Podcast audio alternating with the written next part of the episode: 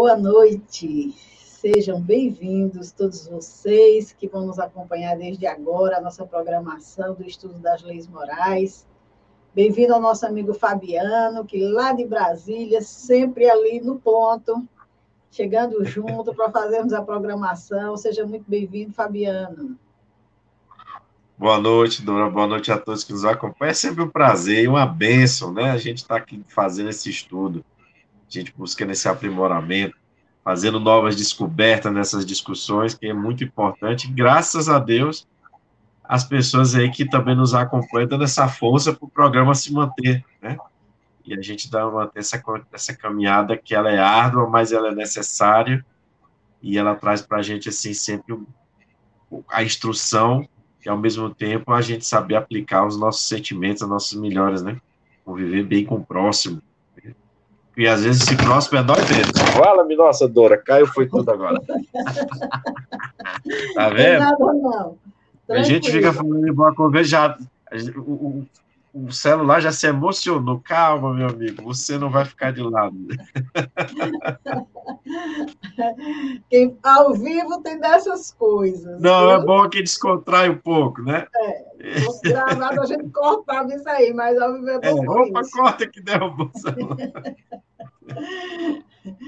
Mas é, é, realmente é como você disse, é um prazer fazer essa programação, porque, primeiro, a gente vai estudar, né? Estamos estudando. Estamos ali buscando as questões antes de trazer, refletindo sobre elas, para a gente poder chegar aqui e fazer o nosso trabalho. E é prazeroso, sim, estar revendo essas informações, esses ensinamentos, principalmente no que diz respeito às leis morais, porque são é, ensinamentos extremamente necessários para todos nós, seres humanos, principalmente nesses finais de tempos, né, em que a gente tem que acelerar o passo, fazer algumas mudanças, algumas melhorias, algumas transformações, se a gente quiser ter aí uma estrada boa pela frente, né? Como se diz a história. É, é, quando a gente vai sair para viajar, pegar uma estrada cheia de muita coisa, né? ou, ou, uma estrada boa, vamos fazer uma revisão do carro, né? Então, nós estamos fazendo essa nossa revisão para pegar a estrada aí que ainda tem, se Deus quiser, um tempo pela frente, ver se a gente faz da melhor maneira possível, né? Então, sejam todos bem-vindos, aqueles que estão chegando, aqueles que irão ver depois esse vídeo. Lembrando que nós estamos ao vivo pelo Facebook, pelo YouTube, pelo Twitter. E mais tarde, a gente coloca também no Spotify, para quem gosta de podcast. Então, são formas que a gente encontra de divulgar a mensagem. Cada vez mais, oportunizar as pessoas conhecerem a doutrina ou estudarem se muitas vezes não pode sair de casa, ou na cidade não tem um centro espírita, seja lá qual for a necessidade, a gente espera que, se Deus quiser, estejamos aí favorecendo de alguma forma. Então, hoje nós vamos dar continuidade ao estudo que nós iniciamos é, na semana passada sobre, deixa eu ver aqui, a perfeição moral que até a gente brincou, né, Fabiano? Que rapidinho a gente tinha chegado à perfeição moral. É? Estamos estudando aqui sobre as virtudes e os vícios. E a gente viu nesse estudo que foi feito na semana passada que não existe nenhuma virtude é, que seja mais meritória do que as outras, todas são importantes, contanto que seja desinteressada, né? que a gente faça as coisas espontaneamente, sem esperar nada em troca, e que a gente tenha, sim, sempre em mente que nós não vivemos sozinhos nesse planeta, a gente precisa olhar para o lado, a gente precisa também é, buscar auxiliar aqueles que estão em torno. Então, nem sempre o interesse pessoal é importante nessas questões. Né? Lógico que o interesse pessoal tem o seu papel.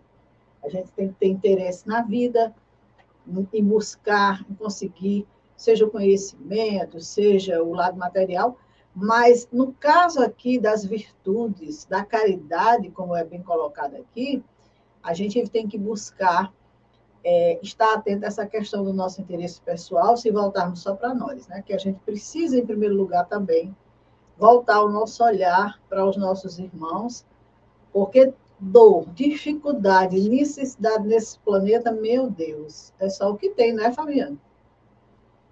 É muito, dona Dora. Não é à toa que eles nos falaram que nós estamos em um mundo de expiações, né? Expiações de provas, né? É. Eles mostram exatamente na prática, né? Na, na, no condicionamento de muitos de nós aqui, porque que ele é um mundo que se espia, né?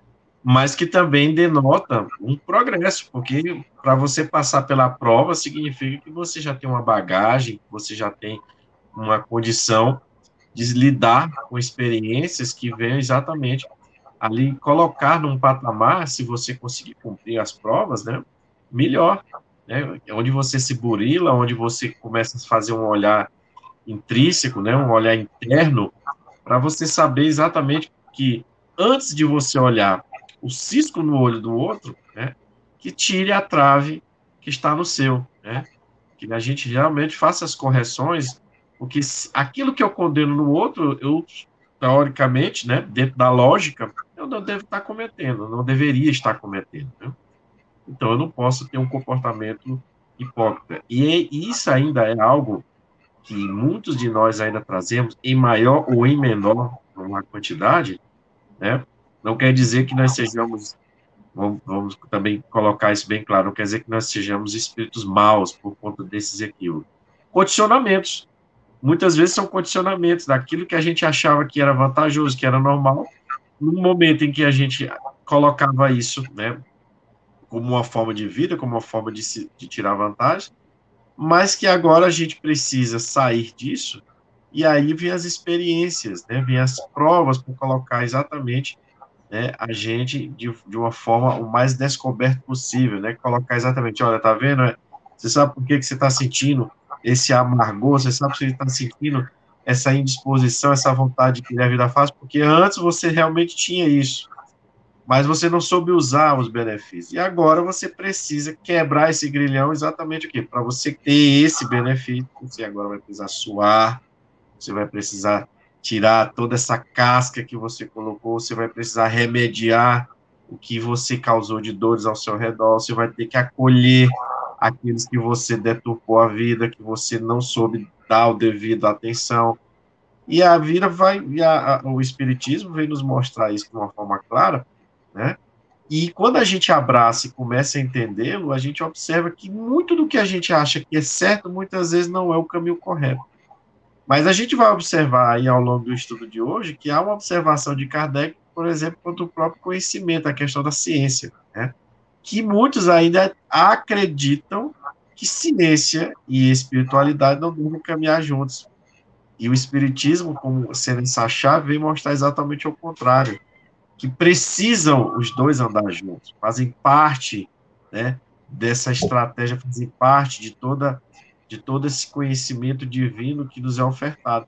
A questão é, a gente aborda algo de um ponto de vista quando estamos encarnados mais na linha material, mas que, na verdade, quem está carregando todo esse bojo, todo esse conjunto de conhecimento é o espírito. Então, quando a gente retoma a condição de espírito desencarnado, nós estamos trazendo essa experiência.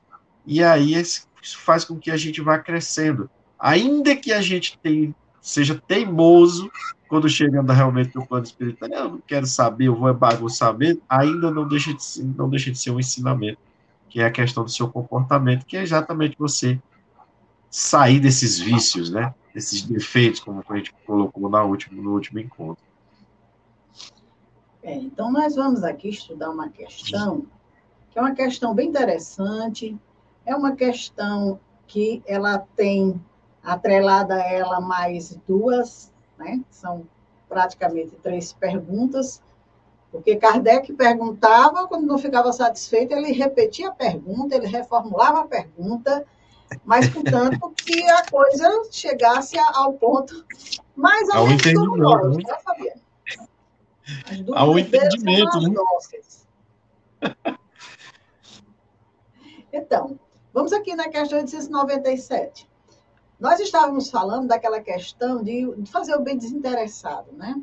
De não fazer as coisas só em proveito próprio. E aí, Kardec, seguindo ainda aquela linha de pensamento, daquilo que a gente conversou na semana passada, ele pergunta: merecerá aprovação aquele que faz o bem sem visar qualquer recompensa na terra, mas esperando lhe seja levado em conta na outra vida e que lá venha a ser melhor a sua situação?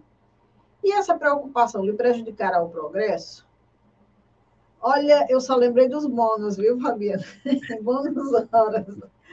Depois que a gente lê o livro nosso lá, que teve aquela informação de que lá o bem a gente recebe os bônus horas pelas horas de trabalho, de repente a gente se pega dizendo, não, tem que ganhar uns bônus aqui, que é para quando eu desencarnar, até uma coisinha melhor para mim, né?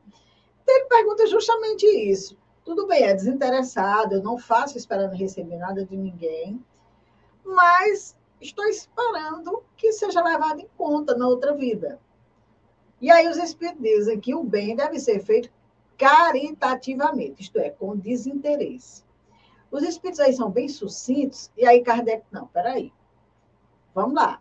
Contudo, todos alimentam o desejo muito natural de progredir para forrar-se a penosa condição desta vida. Os próprios espíritos nos ensinam a praticar o bem com esse objetivo. Será então mal pensarmos que praticando o bem podemos esperar coisa melhor do que temos na Terra? Olha o Kardec aí nos ensinando, questione. Não ficou satisfeito com a resposta? Questione, pergunte, vá a fundo. E aí os espíritos dizem, não, certamente. Mas aquele que faz o bem, sem ideia preconcebida, só pelo prazer de ser agradável a Deus e ao seu próximo que sofre, já se acha num certo grau de progresso que lhe permitirá alcançar a felicidade muito mais depressa do que seu irmão, que, mais positivo, faz o bem por cálculo e não impelido pelo ardor natural do seu coração. Então, aí os espíritos, não, peraí. Claro que se a pessoa está fazendo é, o bem desinteressado e pensa, por que quem, quem não pensa? Poxa, eu, eu não recebo nada aqui, mas Deus está vendo meu esforço, meu trabalho, né? Então ele diz: se faz o bem, sem ideia preconcebida, só pelo prazer de ser agradável a Deus e ao seu próximo, com certeza essa pessoa já, já tem um grau de maturidade, já, já progrediu um pouco, porque já não pensa mais em recompensas imediatas, vamos dizer assim, né? E com certeza essa pessoa vai evoluir mais rapidamente, mais depressa do que aquele que faz o bem por cálculo que diz, olha, eu, deixa eu ver, é por bônus, então eu não vou fazer só 10 sopas, não, vou fazer 100. Eu tenho que ter 100 pessoas para comer essa sopa, porque são 100 bônus. Aí a coisa já é bem calculada, né, Fabiano? É. Depois a gente volta para a questão B. Se você quiser comentar alguma coisa até aqui. É. É, do jeito que você falou aí. Do jeito que você falou aí, ele tem uma agendinha que, né? É. Vários fora. Olha, mas interessante essa pergunta e, a, e, essa resposta da espiritualidade, porque se a gente observar, é, muitas vezes nós temos um comportamento, dizer assim, olha, é, eu não faço mal, ah, eu não, não me meto em confusão, não, eu não fico perdendo meu tempo observando a vida do outro, falando mal da vida do outro. Bom, isso é, isso é um bom comportamento, tá? Mas e além disso, né? O que mais você consegue contribuir em relação ao que acontece no mundo ao seu redor? Porque olha só, a espiritualidade nos ensina que a caridade bem vivida, né, a caridade realmente essa que eles estão nos chamando a atenção, que é essa que a gente faz de forma desprendida, que nós vamos chegar a esse, a esse nível, a esse padrão, né?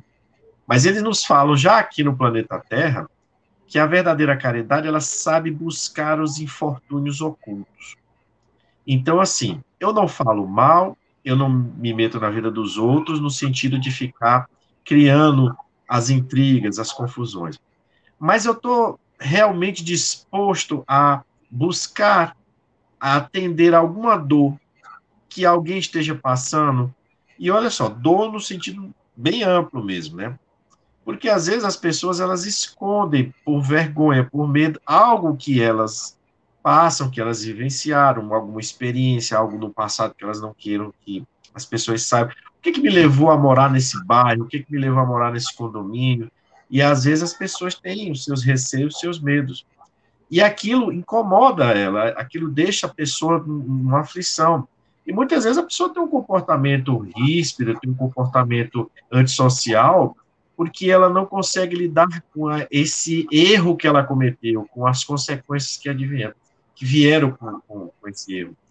Então, a pergunta é essa, às vezes, eu me coloco também à disposição de que alguém possa olhar para mim e ter confiança de confidenciar, desabafar, até que ponto eu também, porque só o fato de eu já, olha só, o fato de eu ter um comportamento de eu não falar da vida alheia, não me envolver a ponto de causar intrigas, isso é um passo muito importante para que eu consiga ser uma pessoa que saiba ouvir e não levar adiante, não causar é, um dissabor àquela pessoa. E aquela pessoa ter alguém que ela possa confidenciar, desabafar, aliviar, porque assim, às vezes as pessoas, elas não querem ouvir, mas elas querem desabafar. Né? Tem outras que não, elas querem falar, mas querem ouvir, querem que você diga algo. Então, essa caridade que eles nos convidam, nesse grau de caridade, de desinteresse, é para que a gente tenha essa sensibilidade. Eu não estou fazendo algo ruim, mas eu também estou buscando algo realmente essencial, né? E aí é algo que é que vai muito da nossa da nossa capacidade de, de compreender, de se relacionar. Entra um pouco de psicologia, não tem como a gente fugir hoje porque quando a gente fala em relacionamento com as pessoas, é bom a gente procurar algum tipo de orientação. Nós temos a doutrina espírita que nos traz isso de forma muito profunda, mas não quer dizer que a gente não possa buscar o conhecimento que foi construído aqui, porque ele é decorrência desse conhecimento espiritual, né? Ele traz os seus filtros humanos das nossas deficiências, mas não quer dizer que isso seja algo que não tenha sua utilidade. Enquanto a psicologia hoje não evoluiu, né, as teorias, a, a, a, as abordagens, né, o quanto hoje isso não é importante para uma, uma, um diálogo, porque, por exemplo, eu observo muito algumas situações que acontecem aqui nas nossas vizinhanças, em que a gente observa que as pessoas têm jogado, extravasado em violência. E essa violência, a, ultimamente, a, a, principal vítima tem sido as mulheres, né? Então, não só a violência física, né? Mas a violência psicológica também. Então, essa pessoa que agride, né? Claro, vamos, se você olhar pela ótica do espiritismo, da relação espiritual, com certeza elas têm algo que precisa ser ajustado. Mas algo que precisa ser ajustado não quer dizer eu descarregar no outro com violência aquilo que me incomoda no outro, aquilo que eu não me sinto bem com o outro, significa que eu preciso de alguma forma me ajustar para compreender o outro. Porque eu não tenho uma autoridade de mudar alguém. Eu tenho minha posição. Eu acho que a verdade é isto. Eu acho que o correto é isso. Claro, se você colocar dentro do que a gente sistematizou em termos de organização de lei, é claro que a gente tem aí um, um balizador, né? Um, uma base para seguir. Mas, além disso, né, eu preciso entender que eu não mudo uma pessoa só porque eu quero que a pessoa mude. E se a minha visão estiver equivocada? E se o que eu estou dizendo é o que está causando problema, se o que vai estar tá causando problema? E aí, a gente está conversando aqui um diálogo com algumas pessoas, gente, eu falei, falei assim, olha, eu entendo que essas pessoas deveriam procurar algum tipo de terapia. Seja uma terapia profissional, seja uma terapia no campo religioso, mas elas precisam de algum tipo de, de extravasamento, mas não mais da pela violência, mas de jogar para fora mesmo.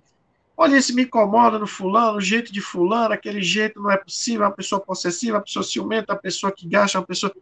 Mas joga para fora para que, de repente, você alivia, né?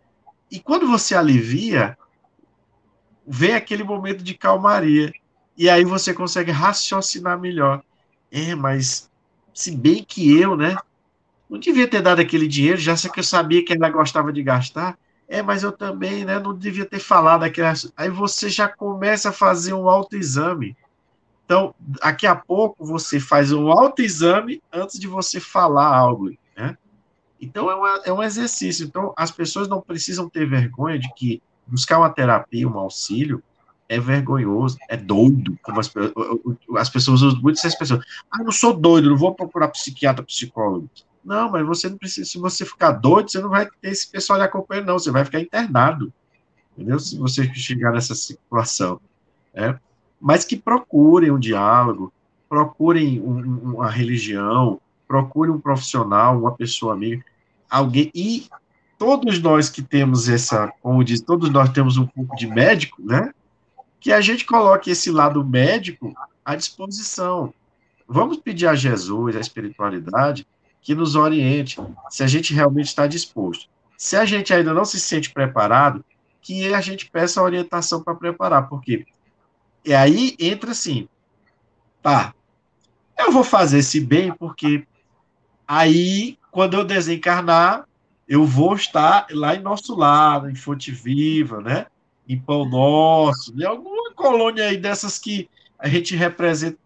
Então, eu vou fazer aqui, eu vou ajudar o fulano, beleza, né? Mas a gente tem que ter cuidado, porque se eu for nessa frieza do cálculo, eu posso não ter a sensibilidade suficiente para lidar com a dor alheia. E, de repente, eu posso agravar, achando que estou fazendo um grande. Mas eu escutava, ninguém ouvia Fulano. Aí eu dizia umas verdades, aí a pessoa saia pior do que entrou. Então a gente tem que ter cuidado com essas famosas verdades, porque muitas vezes as pessoas não estão preparadas para ouvir algo tão muito assim, claro, limpo. É preciso a gente dando as doses, como fala, homeopáticas, né? De pouquinho, para a pessoa ir fazendo a construção daquele pensamento, para que a pessoa vá meditando. Se ela vai escolher mudando, é uma outra história, mas que a gente também não descarregue algo e que a pessoa não vai ser capaz de absorver. E muito pelo contrário vai causar nela um, um congestionamento de informações e sentimentos que ela não vai saber extrair a, a, o que é o bom, o que é necessário. Então, eu vejo isso, Dora, assim, como um caminho, uma, uma etapa importante, né? mas que a gente busque desenvolver esse lado sensível que é que a espiritualidade está falando para a gente. Olha, fazer isso de forma desinteressante. Tira esse interesse pessoal. A gente voltar lá no início, na 893, na 894, eu lembro que na, na, na, na quinta-feira, na quarta passada, eu falei isso, olha, gente, marca essa palavra nesse conjunto de palavras aí, interesse pessoal. Porque é em cima disso que eles estão mostrando para nós, né? Uhum. A gente pode até ter um interesse pessoal, mas vamos buscar mudar isso, indo mudando isso com calma, para a gente sair desses condicionamentos antigos que nos colocam exatamente nas dificuldades que a gente tem que está enfrentando no dia a dia de hoje. Tem aqui a letra B da questão, que prossegue ainda a informação, dizendo: não haverá aqui uma distinção a estabelecer-se entre o bem que podemos fazer ao nosso próximo e o cuidado que pomos em corrigir dos nossos defeitos? Concebemos que seja pouco meritório fazermos o bem com a ideia de que não seja levado em conta na outra vida. Mas será igualmente indício de inferioridade emendarmos-nos, vencermos as nossas paixões corrigirmos o nosso caráter com o propósito de nos aproximarmos dos bons espíritos e de nos elevarmos? Quer dizer, tudo bem, vamos fazer aqui uma distinção. Tanto entre o bem que eu posso fazer ao meu próximo, como o cuidado que eu tenho por me corrigir. Eu estou fazendo bem, esperando uma recompensa na outra vida, e com isso eu estou me corrigindo, eu estou me melhorando, eu estou me transformando, isso também não, é, não, não nos auxilia nos elevar, isso é errado. E aí os espíritos, não, não. Quando dizemos fazer o bem, queremos significar ser caridoso. Procede como egoísta, todo aquele calcula o que lhe possa, cada uma de suas boas ações render na vida, na vida futura, tanto quanto na vida terrena. Nenhum egoísmo, porém, há em querer o homem melhorar-se para se aproximar de Deus, pois que é o fim para o qual devem todos tender. Então, Deus não pode condenar uma ação da criatura que está tentando realizar, está tentando se melhorar, porque, veja bem, nós, de certa forma, nós não, nunca vamos começar a fazer o bem de forma desinteressada. Por quê? Porque nós não conquistamos isso ainda. Então, a gente começa ali, a princípio, com algum interesse no trabalho, e aí a gente vai se melhorando. É aquela história que a gente diz, que muitas vezes a gente chega na casa espírita com dificuldade, com problema, com, com obsessões, com depressões, uma série de coisas, e é encaminhado para uma tarefa e tudo mais, a pessoa não vai fazer aquilo ali desinteressadamente, não vai fazer, ela vai fazer pra, porque ela está tentando se, vê se fica bem. Ah, me indicaram isso aqui, eu vou fazer. A princípio, mas ela pode se identificar com a tarefa, ela pode gostar da tarefa, e aí, daí a pouco, ela adquirir essa condição espiritual de fazer o bem desinteressadamente. E aí sim, ela começa a avançar nessa estrada evolutiva, sabendo realmente o sentido do bem, porque como é que a gente vai saber? Porque quem não tem o hábito de ajudar, de auxiliar, de se doar, vai dizer assim, ora mais, eu não tenho tempo para isso, não. É porque a sua vida está toda ali escrita e direcionada para si. Mas quando a pessoa começa a se envolver com esse tipo de trabalho, porque a gente vê aí muito, muito trabalho solidário que é feito em nossa sociedade hoje, começaram por necessidade das próprias pessoas, de buscarem algo para fazer que não fosse é, é, restituído monetariamente. Porque estavam cansadas de trabalhar para receber materialmente. Então, estavam saindo para fazer algo assim que fosse para auxiliar, para servir, e sentiram que se voltaram aliviados, melhorados, alegres, felizes. Então, isso fez com que a pessoa começasse a, a entender que é bom fazer o bem. E olha, eu não ganho nada por isso. As pessoas dizem, eu não ganho nada por isso, mas eu me sinto muito bem fazendo. Então, é dessa forma que a gente começa porque senão a gente nunca vai ser essa pessoa que vai fazer o bem desinteressadamente de maneira nenhuma. Sempre, sempre vai ter um interessezinho. E se o interesse, por enquanto, é se melhorar, que bom, vamos lá. Vamos nos melhorar. Se você quiser comentar alguma coisa, Fabiano, para. Eu queria só, só, fazer um comentário, aproveitar essa, essa questão. Eu me lembrei agora. É, eu assisti agora recentemente um vídeo muito legal, assim, que vai muito nesse sentido que a gente está discutindo, que a espiritualidade está ensinando o que você falou. É, é um, um, cantor, filho de um, um, cara conhecido, e ele fez uma. Ele disse assim: Olha, eu não, eu não, eu não, no dia eu não filmei no final, mas eu, eu vou falar. Eu, como que dizer assim, eu não queria me expor, mas eu vou falar. Aí ele disse que, uma, que um determinado dia ele comprou 300 hambúrgueres, né? Uma, uma rede de, de, de fast food conhecida, e distribuiu para pessoas que ali, que estavam sentindo fome na, na, na, cidade de São Paulo. E ele falou por que, que ele fez aquilo. Ele disse: Olha, eu fiz isso porque o meu pai passou um problema de saúde, e aí eu, em forma de agradecimento por ele ter restabelecido, eu resolvi fazer isso. Mas assim, ele fez, vamos lá, é como se ele sentisse aquela necessidade de pagar a, a Deus de alguma forma pelo benefício que ele teve, né? Mas o que ele demonstrou em seguida foi: olha, não tem sensação melhor do que você fazer um bem a uma pessoa. Isso foi que me chamou a atenção no porque ele falou uma emoção tão grande e ele era uma pessoa que tinha lá seu estilo de vida, né? Que, vamos lá, agitado, vamos colocar assim. Mas ele falou com uma naturalidade, uma emoção tão grande, então isso significa que, apesar de eu ter no intuito de fazer um bem, porque eu acredito, porque eu recebi um benefício através né, de, da, do restabelecimento da saúde do meu pai, ah, eu vou fazer isso em troca. Mas eu acredito que ele jamais esperava ter uma emoção porque, gente, aquelas pessoas pegando aquele hambúrguer quentinho, uma coisa que não tem, não é todo dia que eles têm. Então, eu acredito que ali não, foi, não ficou só ali. Né? Mas é importante, como você falou, eu tenho que dar um passo para eu começar a sentir, experimentar como é benefício, como é, como traz uma felicidade eu ajudar alguém, ajudar alguém que está numa situação difícil. Então, isso é que a espiritualidade está me mostrando. Olha, nós estamos falando da caridade desinteressada, ponto.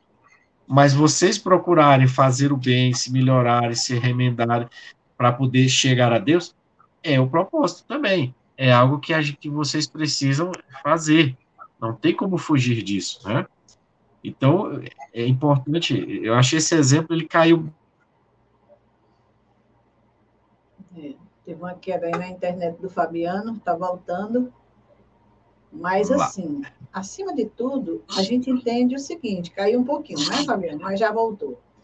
É, acima de tudo, a gente entende, Fabiano, o seguinte: nós somos educados assim. As religiões pelas quais passamos nos ensinavam assim. E a gente achava que era o correto, era o certo. Agora a gente está descobrindo que não, não precisa ser dessa forma. Isso pode ser algo bem, bem mais envolvente, né? Então vamos aqui à questão 898. Sendo a vida corpórea apenas uma estada temporária neste mundo, e devendo o futuro constituir isso objeto da nossa principal preocupação, será útil nos esforcemos por adquirir conhecimentos científicos que digam respeito às coisas e às necessidades materiais?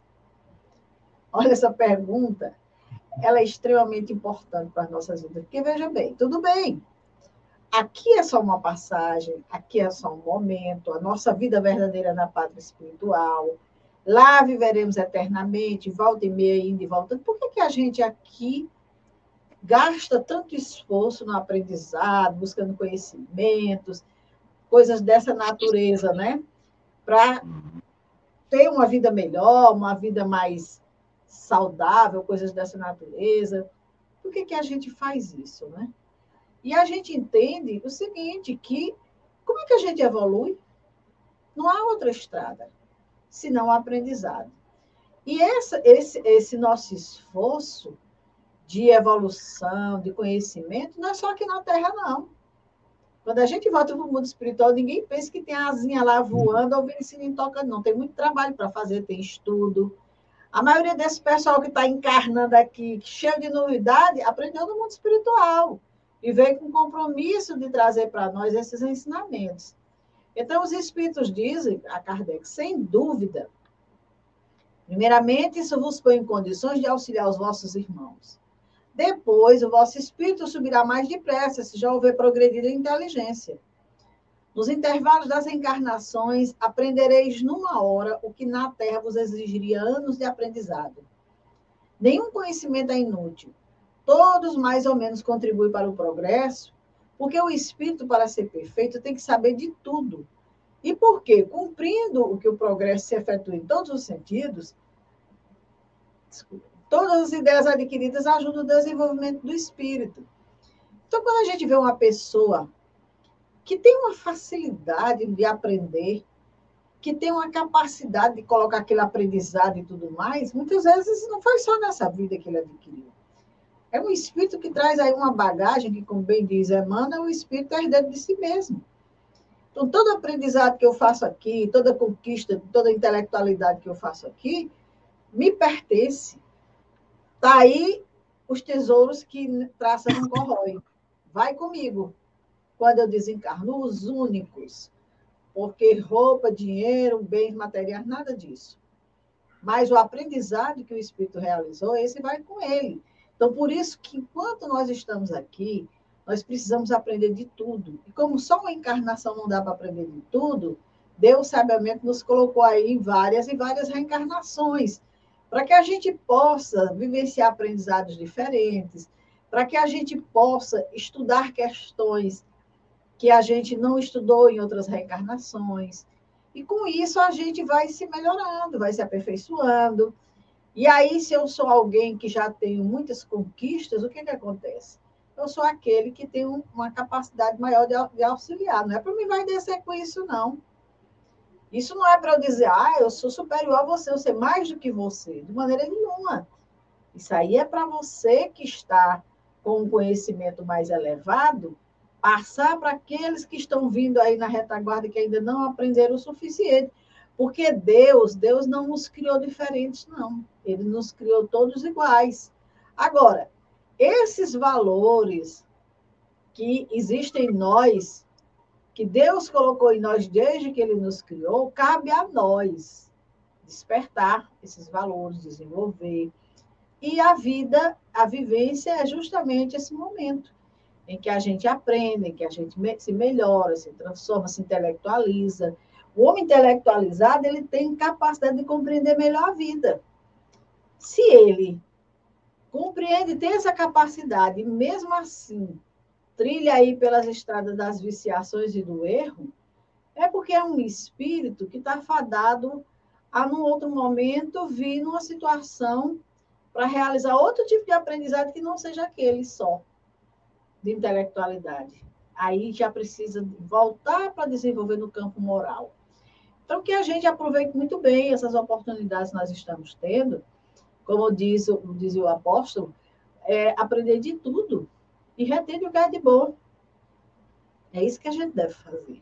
Todo conhecimento é importante, a gente precisa, sim, adentrar a ele, conhecer, saber, porque senão, como é que a gente vai é, entender a vida? Às vezes a gente. Eu tinha esse preconceito, não, não nego, não. Ah, não vou ler esse tipo de coisa, não. Não vou ver esse tipo de coisa, não. De vez em quando agora eu dou uma olhada para saber o que, é que acontece na vida, como é que, como é que as pessoas pensam, para ter condições até de ajudar alguém que chega com aquele pensamento. Porque se eu sei que está havendo esse tipo de ideia, eu já tenho uma ideia. Eu não vou me surpreender com alguém que vai chegar e falar isso para mim. Isso aí eu já vi em algum lugar, já estudei sobre isso. Agora, sempre buscar uma informação que possa é, ajudar a compreender aquela situação. E você falando ali, Fabiano, das questões psicológicas, para a gente buscar o lado profissional, mas nós temos na doutrina hoje muita literatura psicológica a linha psicológica da Joana de Anjos, a Irmãs do Fogo, nós temos aí o Hamed, muitos livros assim com informações maravilhosas trazidas pelos espíritos para nos ajudar a compreender esse ser tão intrincado que nós somos, né? Para a gente ir se, se ajudando, se melhorando, se trabalhando e percebendo que não precisamos fazer nada só pelo lado material, não. Vamos buscar um pouco o lado espiritual, a gente precisa disso, não precisa a gente adoecer para a gente descobrir que tem uma necessidade a ser trabalhada, tem um campo a ser iluminado. E, Dora, e lembrando assim que é essa questão do conhecimento que o Espírito está nos falando na resposta, né? Veja, ele coloca como primeira atitude, né? O benefício ao próximo, é ajudar ao próximo, né? E, em segundo momento, exatamente essa capacidade que a gente vai adquirir, esse intelecto que a gente vai, vai desenvolver para nos ajudar a ascender, né, compreender, entender. Por isso que o Espiritismo, ele não é uma, uma, uma doutrina dogmática no sentido teológico, que só aceita determinadas verdades e ponto final, não se muda, né? É aquele jeito. Não. O Espiritismo, ele é heurístico, né? Exatamente ele, ele nos faz com que a gente busque esse conhecimento, que a gente adentre exatamente dentro desse, desse, desse caldo de cultura, para que a gente, como você falou aí, a do aposta, que a gente extraia o bom. Por exemplo, eu tenho certos filmes que eu gosto de assistir, eu gosto de assistir alguns filmes de guerra. Aí você fala, pô, mas filme de guerra? Filme que mostra tiro, mas olha só, filme de guerra nem sempre ele, ele, o foco é o conflito em si, aquela cena de ação, mas ele mostra muito o que de comportamento das pessoas. Qual era a visão das pessoas naquela época? Por que, que elas apoiavam, por exemplo, o conflito? Por que, que elas não apoiavam? O que, qual era o, o, o que, que preponderava em termos de religiosidade nas pessoas? E outro ponto importante é o que de bom se extraía de dentro dessas situações. Pessoas que, por exemplo, não tinham achavam que não tinham capacidade de fazer nada e estavam, de repente, no meio de um conflito estavam fazendo um bem, estavam ajudando pessoas, porque eles sabiam, olha, uma vez que o embate começou, como é que eu consigo auxiliar as pessoas? Né?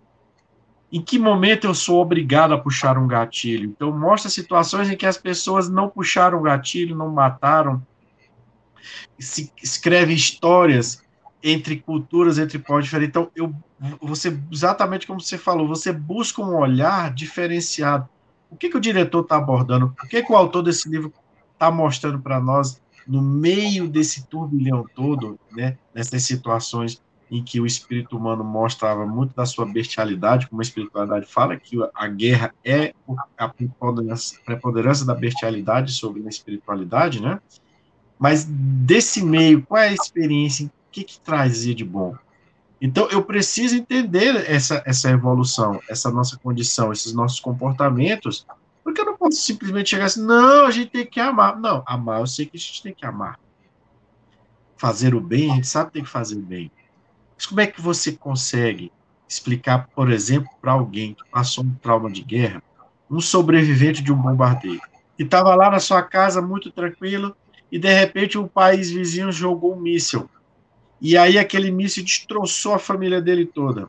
Como é que você explica para ele que essa experiência está ensinando ele a amar o próximo? Tá, mas eu tenho que buscar formas dele digerir essa experiência para que ele entenda-se como um espírito que está vivendo um momento em que ele foi planejado, foi devidamente, cuidadosamente arquitetado para que ele extraísse ali o que fosse o melhor. Mas eu não posso simplesmente dizer, não, você tem que perdoar. Tem, é como a gente falou, Dora. Essa verdade não pode ser às vezes colocada de uma forma abrupta. Eu tenho que construir. Porque qualquer um de nós que sofre um susto, por exemplo, se você está viajando de carro e sofre um susto, seu carro derrapa, roda na via, ou passa, você dizer, eu não vou andar de carro tão cedo. Eu não quero andar, porque, porque naquele momento está muito recente a memória, você sentiu a iminência de desencarnar, né? E, mas aí você para depois e pensa, não, mas eu não posso simplesmente deixar de fazer os meus compromissos porque eu passei uma experiência dessa. Ah, isso está me dizendo que eu tenho que ter mais cuidado com a vida. A vida é muito frágil. E dentre outras situações que precisa despertar. Só que no caso de algumas pessoas que vêm de conflitos bélicos, é de uma situação muito mais estressante. São pessoas que olharam para as pessoas conhecidas, pessoas amadas, e viram ali os corpos espalhados, né? Aquela o pai, a mãe, enfim. É uma experiência dura para o espírito. Então, nós vivemos, como no início da nossa conversa, do, são situações que mostram que nosso mundo ainda é um mundo de expiações e de provas porque ainda requer essas situações para que os espíritos se ajustem. Mas o outro que lançou o míssil, esse foi o instrumento de escândalo. Então, esse vai responder também. Se no planeta, se em outro planeta, na própria questão espiritual, quando ele desencarnar, já vai iniciar um processo. A espiritualidade nos está dizendo que a gente aprende em horas, em pouco tempo, aquilo que nós levaríamos dias aqui, o choque quando a gente chega no plano espiritual, carregando, vamos dizer aqui, uma carreta de vidas ceifadas por minhas atitudes, o choque que a gente tem do lado de lá já é nos mostrando que a gente fez uma tremenda de uma bobagem na encarnação. Então, o que eu não levei em 40, 50, 60, 70 anos encarnados para aprender, em pouco tempo, já no, no, choque energético que eu chego lá, na realidade espiritual, que eu já começo a aprender que fiz besteira. Fiz besteira e dependendo do tamanho, não se sabe lá quantas encarnações, só para reparar essa bobagem, essa bobeira que você fez aqui. Então, todos esses que apertam botões e que lançam míssil, todos esses que patrocinam guerras, eles estão pondo nas suas mãos o sangue, como a gente usa a expressão, né, de muitas pessoas. Mas o problema não é o sangue. A gente viu que a espiritualidade fala é o quê? É porque você barra ali, você cancela ali, pela sua atitude, uma expiação, uma aprovação, uma missão de um espírito que não estava na programação dele ser assassinado, né? não estava na programação dele passar por uma situação mas nós temos a liberdade. Aí, olha, começa a aprender sobre liberdade, começa a aprender sobre responsabilidade. Mas eu tenho aqui no momento o poder, no momento sou eu que mando, faço do meu jeito. Quando eu passar para lá, aí a gente sabe que a situação pode diferente. Então, da mesma forma, quem está usando o seu conhecimento para o bem, quem está usando o seu conhecimento para o bem, que está procurando tornar o mundo melhor, está procurando tornar o mundo produtivo, que está procurando deixar, por exemplo, as terras mais produtivas para produzir mais alimentos, né? para diminuir essa fome que a gente sabe que ela é fruto do nosso egoísmo, quanto nós somos dirigentes de nações e quanto pessoas mesmo, quantas pessoas não estão melhorando os meios de transporte, de comunicação, para que dentro dessas limitações de movimentação que nós temos aqui, a gente consiga ter mais rapidez, né? A própria medicina, que atende ao corpo, né, já buscando aí quantos cientistas já trabalhando há anos aí nessa questão espiritual, já mostrando que existe algo além da matéria que precisa ser tratado previamente, para que antes de chegar ao corpo. Então, tudo isso, quando a gente retorna para o mundo espiritual com essas experiências, e aí nós estamos falando de experiências mas pode pegar as pequenas também. Quando você é uma dona de casa, quando você é um pai que tem que cuidar dos seus filhos, quando você está naquela labuta de acordar cedo, quatro da manhã, pegar o ônibus cinco, deixar a menina escola para o seu trabalho. Tem experiências que você está vivendo ali que, quando voltar para o plano espiritual, vão ser muito mais facilmente assimiladas e ampliadas. Então, para que o mundo se torne um mundo melhor, não há outra saída. É preciso que os espíritos que estão habitando se tornem melhores. Enquanto essa consciência não tiver ainda plena, aí a gente ainda vai ver situações né, desagradáveis, como a gente vê, desencarnações que a gente não gosta de ver, da forma como elas acontecem, né? E que os espíritos nos falam que nos mundos superiores, esse processo, ainda quando há necessidade da encarnação, ele acontece de uma forma natural, tão natural? Ele, ele não, não existe mais essa, esse horror que a gente ainda vê aqui no mundo como o nosso, né? mas existe já uma satisfação do espírito já em deixar aquele corpo dizendo cumpriu a propósito, a missão que tinha que cumprir, volto para o plano espiritual para depois retornar em uma outra situação.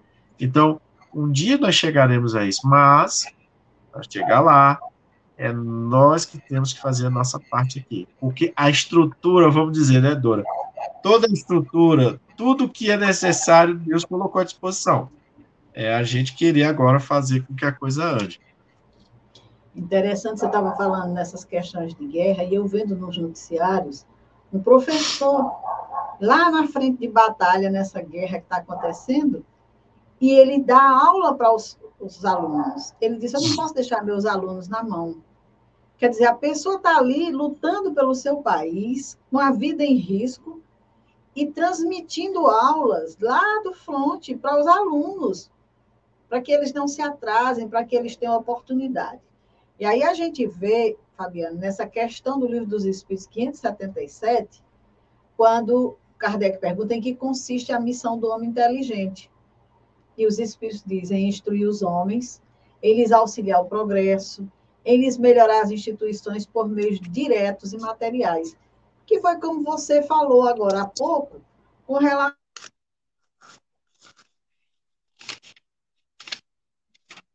à questão do livro Consolador, na questão 205, há uma pergunta que eu achei bem interessante, que foi feita a Emmanuel, que pergunta o seguinte: a decadência intelectual pode prejudicar o equilíbrio do mundo? Perguntaram a Emmanuel, e Emmanuel disse: sem dúvida. Excessivamente preocupado com as suas extravagâncias, os missionários da inteligência trocaram o seu labor junto ao espírito por um lugar de domínio, como sacerdotes religiosos que permutaram a luz da fé pelas prebendas tangíveis da situação econômica. Então, o homem pode sim modificar essa nossa evolução, atrasar por conta do seu comportamento, por conta das suas atitudes. Mas como nós já estamos caminhando para o final, temos uma questão aqui ainda, vamos a ela, que é a questão 899.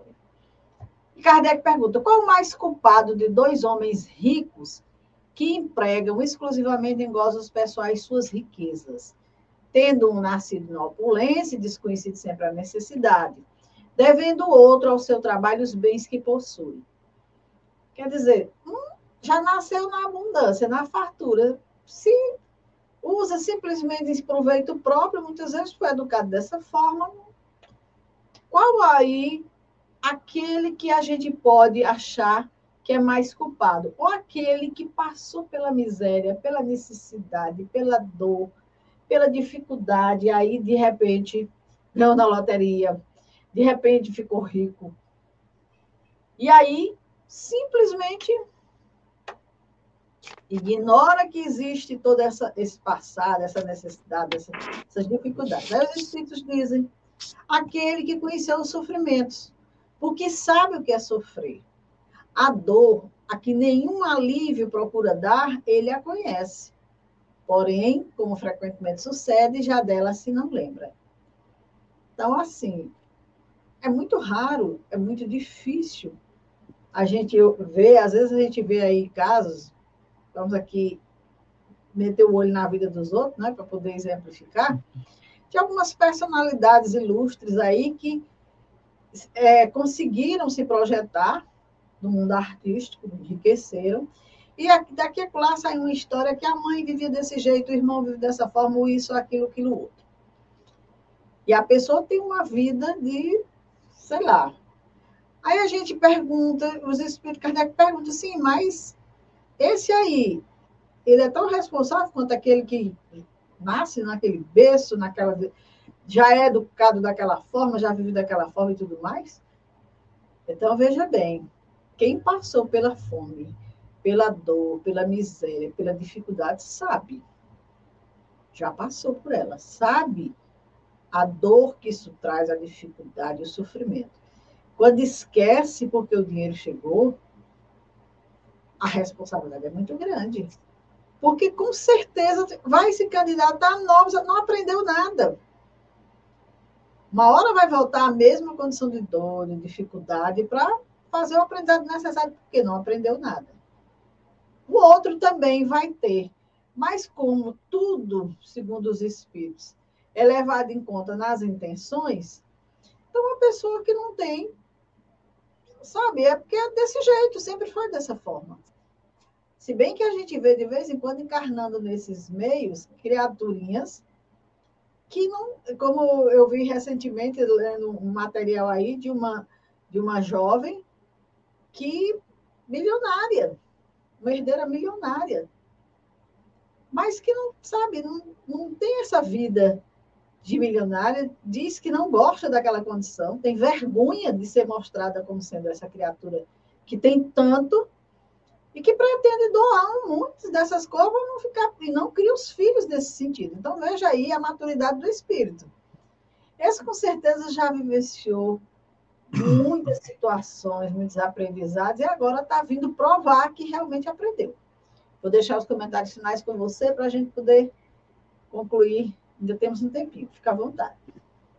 E ela traz esse exemplo, né, para mostrar que é possível, né? O que esses espíritos mostram para nós é que é possível você saber abdicar da riqueza em prol de algo maior, né? Não é a prodigalidade, como a espiritualidade fala. Olha, prodigalidade é diferente. Você não está nem aí. Ah, eu dou para quem eu quiser, mas então eu não dou de forma responsável. Às vezes esse dinheiro vai parar na mão de alguém que não era para fazer, não era para ter, que vai fazer mau uso, né? Mas eu direciono isso. Coloco isso, o movimento, é, esse processo da economia, movimento a questão da caridade, né? Eu, eu, eu, eu patrocino instituições que fazem trabalhos, então é algo que esses espíritos, que é, e isso está no, na Gênese. É um, é um, ponto importante na Gênese a gente falar sobre esse momento, porque eles nos falam que muitos dos espíritos que estão reencarnando aqui e que estão fazendo esses grandes trabalhos, trazendo esses grandes exemplos, são os espíritos que aqui vêm entrar na trajetória no planeta. Viram outros, já devem estar encarnando outros, de outros orbes, esses que sem nenhum vínculo de de, de, de, vamos lá, de kármico com o planeta, não tem nenhum, nenhum procedimento de dor aqui para resolver, mas eles estão vindo para auxiliar, né? Eles estão atendendo a um pedido de Jesus para auxiliar o planeta, também virão, mas os espíritos falam, é, é a maioria que está aqui que está se melhorando, que vai se melhorando, vai se melhorando, vai abrindo mão do egoísmo, vai se tornando menos orgulhoso, e aí vai sabendo fazer o bom uso da encarnação e atraindo aqueles que estão na dúvida, que estão em dores, né?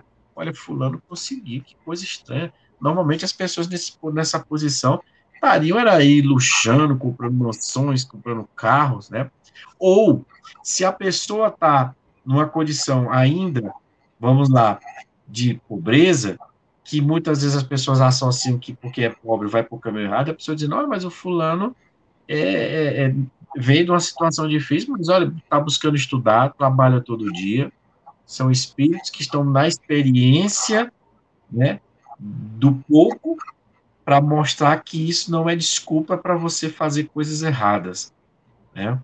Porque a gente alega a necessidade de fazer, fazer coisas, eu digo assim, deliberadamente fazer coisas erradas. Você pode deslizar, você pode, num momento de desespero, é uma coisa. Parar e pensar, vou tirar vantagem disso aqui. Aí você tem um probleminha. Você vai ter um problema, porque você está pensando, está agindo de causa pensado. Quando você age no desespero, você vai responder pelas consequências, mas não tanto quanto quando você pensou em tirar proveito, porque aí você está sabendo que você vai empurrar mais gente para uma situação difícil enquanto você vai crescer. E a ideia de você crescer, veja que a espiritualidade está dizendo nas respostas, é sempre de ajudar o próximo.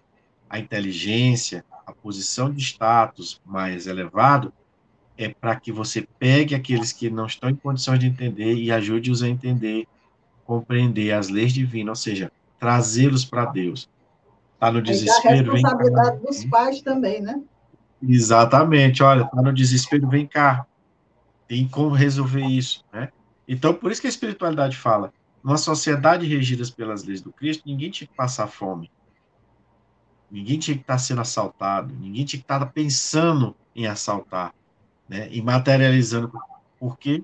Porque estaríamos numa conduta ética tamanha que esses comportamentos eles seriam afastados. Mas isso é para um mundo ainda que está sendo construído. Então, frisamos novamente, é a nossa etapa agora de fazermos o nosso melhor, de fazermos pensando no próximo, de esforçarmos para ser o mais desinteressado possível né, e nos apegarmos nos bons exemplos, né, para que a gente encontre sempre força, porque vai chegar os momentos em que você vai sentir uma dor, vai sentir fragilizado, vai achar que você foi abandonado por Deus, e aí vem sempre um exemplo desse, vem sempre o seu anjo da guarda, vem sempre um bom amigo espiritual para lhe dar um conselho e dar a força para você continuar no caminho. Por isso que a gente não pode esquecer nunca que está não, nós nunca estamos desamparados. Né? E aí a prece entra como um remédio em tudo nesses momentos. É isso. Eu falei dos pais porque tem muitos pais que, por ter condição, ensinam os filhos a serem orgulhosos da sua condição, a serem vaidosos da sua condição e não ensina para a vida. E uma hora essas criaturas vão pagar um preço alto, vão sofrer muito por conta dessas situações. Então, assim, a, a gente precisa atentar para esses ensinamentos como verdades que a gente precisa absorver e colocar em prática em nossas vidas. Muito bem, estamos encerrando aqui a nossa programação. Vou deixar Fabiano com as considerações finais dele para a gente concluir aqui o nosso programa. Então, pessoal, mais uma vez, um grande prazer estarmos aqui. Que na próxima quinta-feira, se Deus quiser, nós estaremos juntos aqui para a continuação né, desse Você estudo. vai ficar do, né? do, meu lado. E aí eu vou passar para o lado de cá, né? Aliás, é, é, para o lado de lá que eu vou passar para conduzir. Então vocês venham para me ajudar, pelo amor de Deus, né? Tenham todos uma boa noite e que o resto da semana seja abençoado para todos nós. Se Deus quiser. Uma boa noite a todos. Fiquem com a nossa programação. Muita paz.